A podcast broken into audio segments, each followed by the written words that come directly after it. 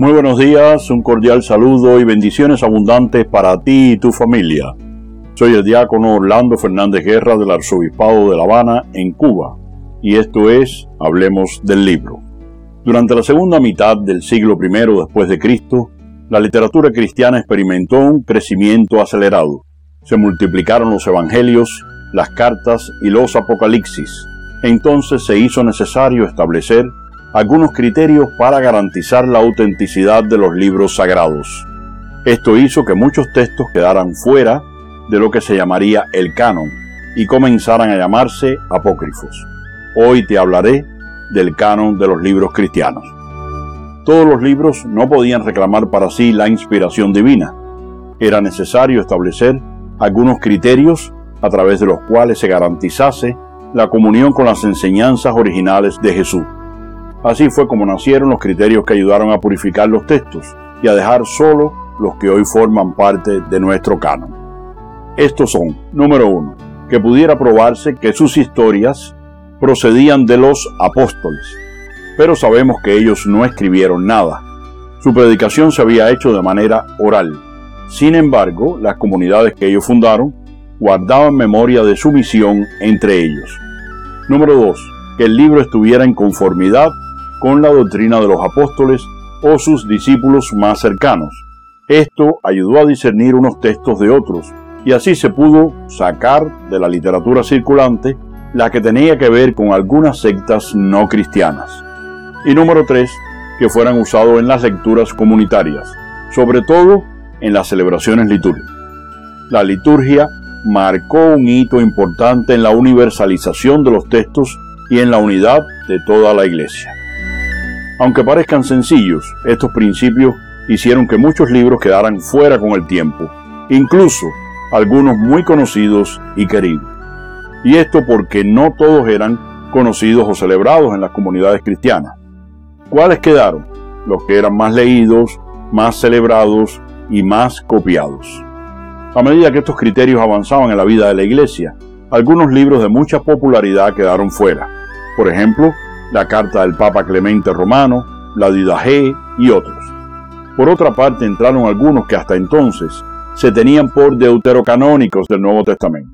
Estos son la carta a los Hebreos, la carta de Santiago, la segunda carta de Pedro, la segunda y tercera carta de Juan, la carta de Judas y el Apocalipsis, así como algunos fragmentos dentro de los mismos evangelios de Marcos, Lucas y Juan. En cuanto al Antiguo Testamento, se ha pensado comúnmente que los cristianos tomamos de los judíos la Septuaginta y con ella una lista más amplia de libros. Pero la realidad es que la Iglesia comienza a organizarse precisamente en el periodo en que los judíos todavía no han cerrado sus escrituras. Aunque los libros provienen del mundo judío, hicimos un uso distinto de ellos. Por esta razón, el canon del Antiguo Testamento cristiano tuvo una historia paralela a la de la Biblia judía, coincidente en algunos libros, pero independiente en otros. Esto se debió a dos razones fundamentales.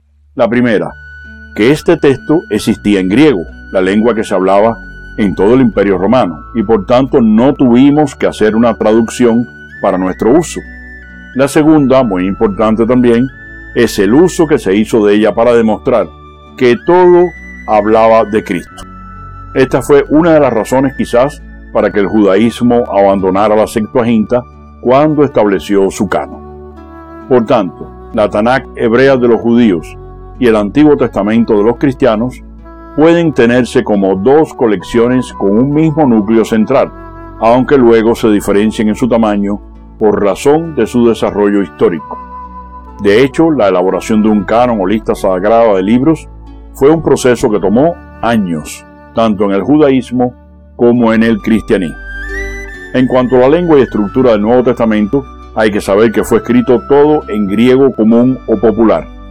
Este bloque de libros consta de cuatro evangelios, Mateo, Marcos, Lucas y Juan. A continuación está el libro de los Hechos, que es de la segunda parte del Evangelio de Lucas. Luego vienen las trece cartas paulinas. Inmediatamente después de las cuales está la carta a los hebreos. Después las siete cartas católicas, que son primera, segunda, tercera de Juan, Santiago, primera y segunda de Pedro y Judas, para cerrar con el libro del Apocalipsis. En total, 27 libros sagrados. Otra cosa muy curiosa es que los autores no pusieron títulos a sus obras. Estos con que los conocemos los puso la tradición de la iglesia más tarde.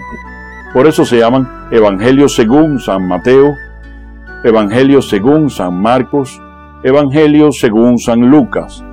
Los testimonios más antiguos que conocemos de tales títulos son del año 200 después de Cristo. Esta utilización uniforme de ellos muestra que ya se habían reunido en una colección y que era conocida por las comunidades primitivas. No es hasta la segunda mitad del siglo IV que se perciben intentos serios de elaborar una lista definitiva de libros. El documento más importante de la antigüedad sobre esta lista de libros neotestamentarios es la Carta Pascual de San Atanasio de Alejandría.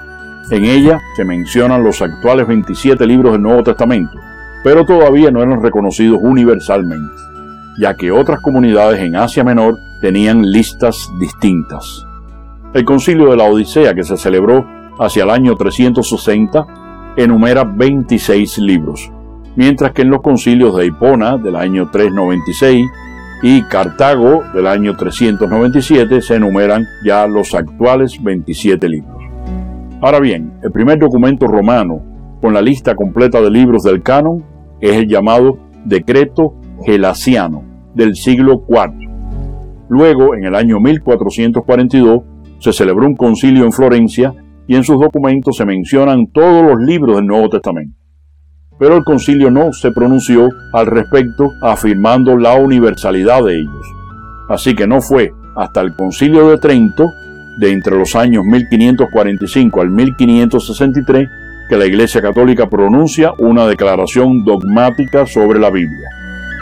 En ella dijo que todos los libros del Antiguo y Nuevo Testamento son inspirados por Dios, porque Él es el autor de ambos testamentos y pronuncia su definición dogmática cuando dice que si alguno no recibiere como sagrados y canónicos los libros mismos íntegros con todas sus partes, tal como se han acostumbrado a leer en la Iglesia Católica y se contienen en la antigua edición vulgata latina, y despreciare a ciencia y conciencia las tradiciones predichas, sea anatema. En 1870, el primer concilio celebrado en el Vaticano refrendó lo dicho por Trento respecto a las escrituras. Según la fe de la Iglesia Universal, declarada por el Santo Concilio de Trento, se contienen los libros escritos y en las tradiciones no escritas que recibida por los apóstoles de boca de Cristo mismo o por los mismos apóstoles bajo la inspiración del Espíritu Santo, transmitidas como de mano en mano, han llegado hasta nosotros.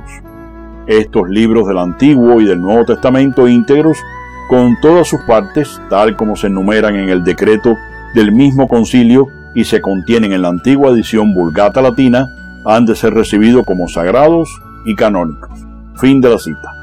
Y a mediados del pasado siglo, el Segundo Concilio Vaticano se pronunció sobre estas mismas declaraciones diciendo, las verdades reveladas por Dios, que se contienen y manifiestan en la Sagrada Escritura, se consignaron por inspiración del Espíritu Santo.